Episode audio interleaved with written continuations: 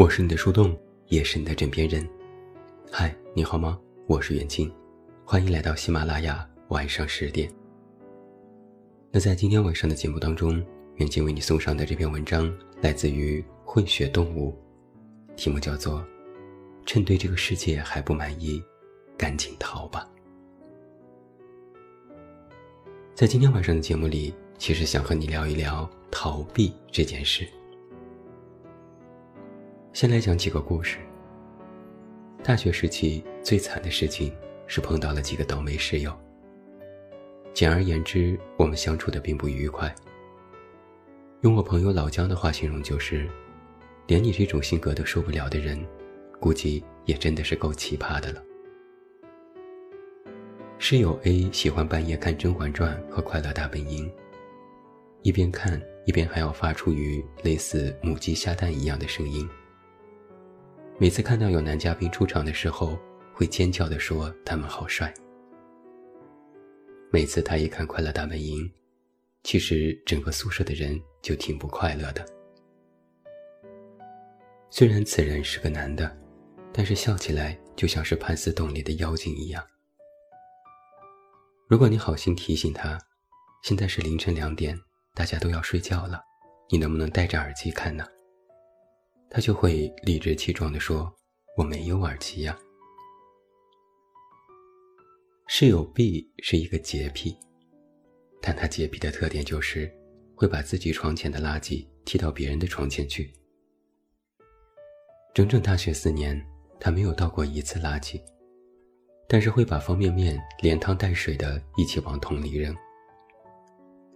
夏天的时候，宿舍里会有一股腐烂的味道。他经过门口的垃圾堆时，还会捂着鼻子翻白眼，露出“怎么还没有人替我打扫卫生”的嫌弃的表情。他也会经常凌晨一两点还在宿舍里大声的打电话。如果他不想睡觉，别人也别想睡。如果他想睡觉的时候，白天窗帘也必须拉起来。如果你把窗帘拉开，他就会大吼大叫：“没有看到有人睡觉吗？”我保证，以上的描述绝无一丝夸张的成分。而这时候，我就经常想冲上去，把他的头摁在那些带着汤的方便面桶里。后来，即便是开诚布公的恳求他们讲素质，他们也没有丝毫改变，反而是变本加厉。你就会发现，跟没有素质的人讲素质。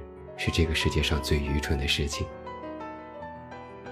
我也曾真的把对方的头摁在墙上揍过一顿，但是暴力也没有使事情变得向好的方向发展。为了躲开他们，大部分时间我都泡在图书馆，每天早出晚归，甚至有时候睡在自习室。当时我也曾经怀疑过，为什么？要我逼着他们呢？这样一来，显得我像个懦夫。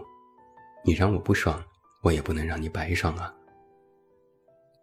于是，在半夜对方不戴耳机外放电视剧的时候，我也用最大的声音循环播放死亡金属摇滚。但后来，我觉得这样做真的有点蠢。用我某位初中老师做思想工作时常说的一句话就是。狗咬你的时候，你会咬狗吗？你咬狗是不是显得你更蠢了？从此我就明白了一个道理：碰到会咬人的疯狗时，对着疯狗狂吠，会显得自己也像一条疯狗。这时候，作为一个理智正常的人类，我们都会选择绕着走。因此，后来我就很少回宿舍了。大三的时候开始实习，后来存了一点钱，在外面租了一个小单间。逃避开那两位奇葩的室友之后，我的人生一下子就变得舒坦多了。面对像人一样的疯狗的时候，其实逃避反而是一种明智的选择。我对他们能够幡然醒悟、改邪归正这件事不抱任何的希望，因为狂犬病这种病。是没得治的。我不由得想起以前有个女孩跟我哭诉说她放不下某个渣男。我说你其实应该早就知道他是个渣男但你对渣男不应该抱有侥幸的心理。你应该学学我碰到傻子的第一反应就是跑得远远的。越远越好越远越好。抱着永远都不要看到那些人的觉悟。你就会发现自己的人生有一半的烦恼都会消失了。不是有句话是这样说的吗？逃避虽然可耻，但非常管用。所以，我身边的朋友虽然不多，但基本上都是正常人。因为我从来不会在我不喜欢的人身上浪费时间。后来，那个女孩专门请我吃了一顿饭。她说，她以前总是觉得要承受的事情太多，压得她喘不过气来。后来，她明白了。这个世界上，的确，我们要承受的东西有很多，但是唯独不应该承受别人的错误。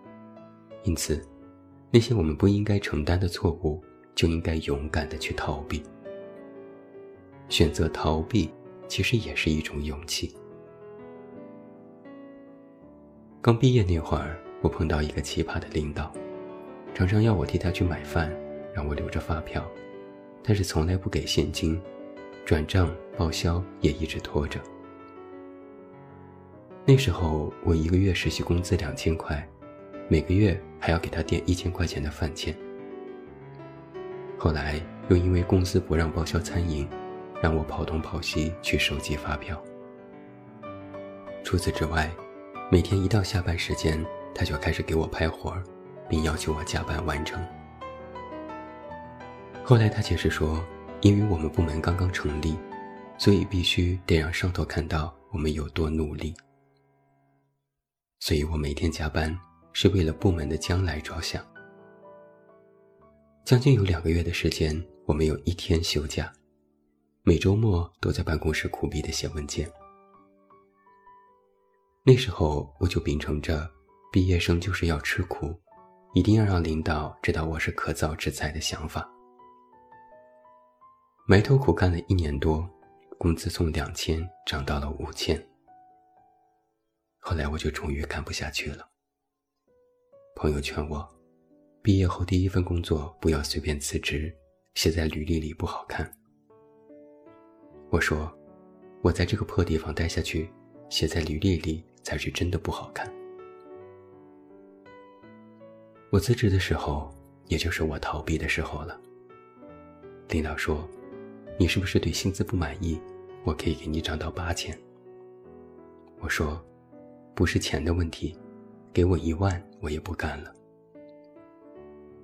倒也不是嫌累，而是我知道有这么奇葩的领导，这项目十有八九得黄。交完了辞职报告，领导为了推卸责任，请我吃饭，说：“你再帮我一个忙，你给上面写个信说。”之所以辞职，是因为工作压力太大，部门人手资源不够。我说好的，我回去写。然后我收拾完东西，迅速把他拉黑，头也不回的逃了。半年时间不到，听说那部门七七八八全离职了，项目也黄了，整个部门直接被取消了。那时我才庆幸，幸亏我逃得快。我就再也不相信“职场不相信眼泪，要哭回家哭”那样的鸡汤了，也不相信什么人在任何情况下都要迎难而上，撞到南墙也不回头的人生建议了。因为提这种建议是不费吹灰之力的，但是给你灌输这种道理的人，并不会认真的帮你分析你所遇到的困难，值不值得你拼了命的迎难而上。反正死在沙滩上的又不是他们，所以面对这些事情，我们只能靠自己的观察去权衡利弊、判断是非，然后选择要不要逃避。这么来说吧，如果明知此事毫无益处，但仅仅是为了摆出迎难而上的姿态而选择跳进了沼泽，可能除了越陷越深之外，并不会让你从中获得任何的收益。无论是做人还是做事，我们与其显得莽撞一点，不如显得聪明一点。这世界上并不是所有问题都不能逃避。如果有一段时间，你想尽办法也找不到解决问题的办法，你以为是自己出了问题，你怀疑是自己不够努力，你以为再坚持两年就能看到希望，但实际上，你只是在忍耐当中变得越来越麻木。你会发现，当你对事物还保持着较高的期待的时候，碰到那些降低你为人处事或理想标准的坏事，你要做的就是拒绝硬着头皮去做那些你发自内心不愿意做的事情。所以我才会说，趁你对这个世界还不满意，赶紧逃吧，然后去追寻那些。真正值得你追寻的东西。我是你的树洞，也是你的枕边人。关注公众微信，远近找到我。我是远近，晚安。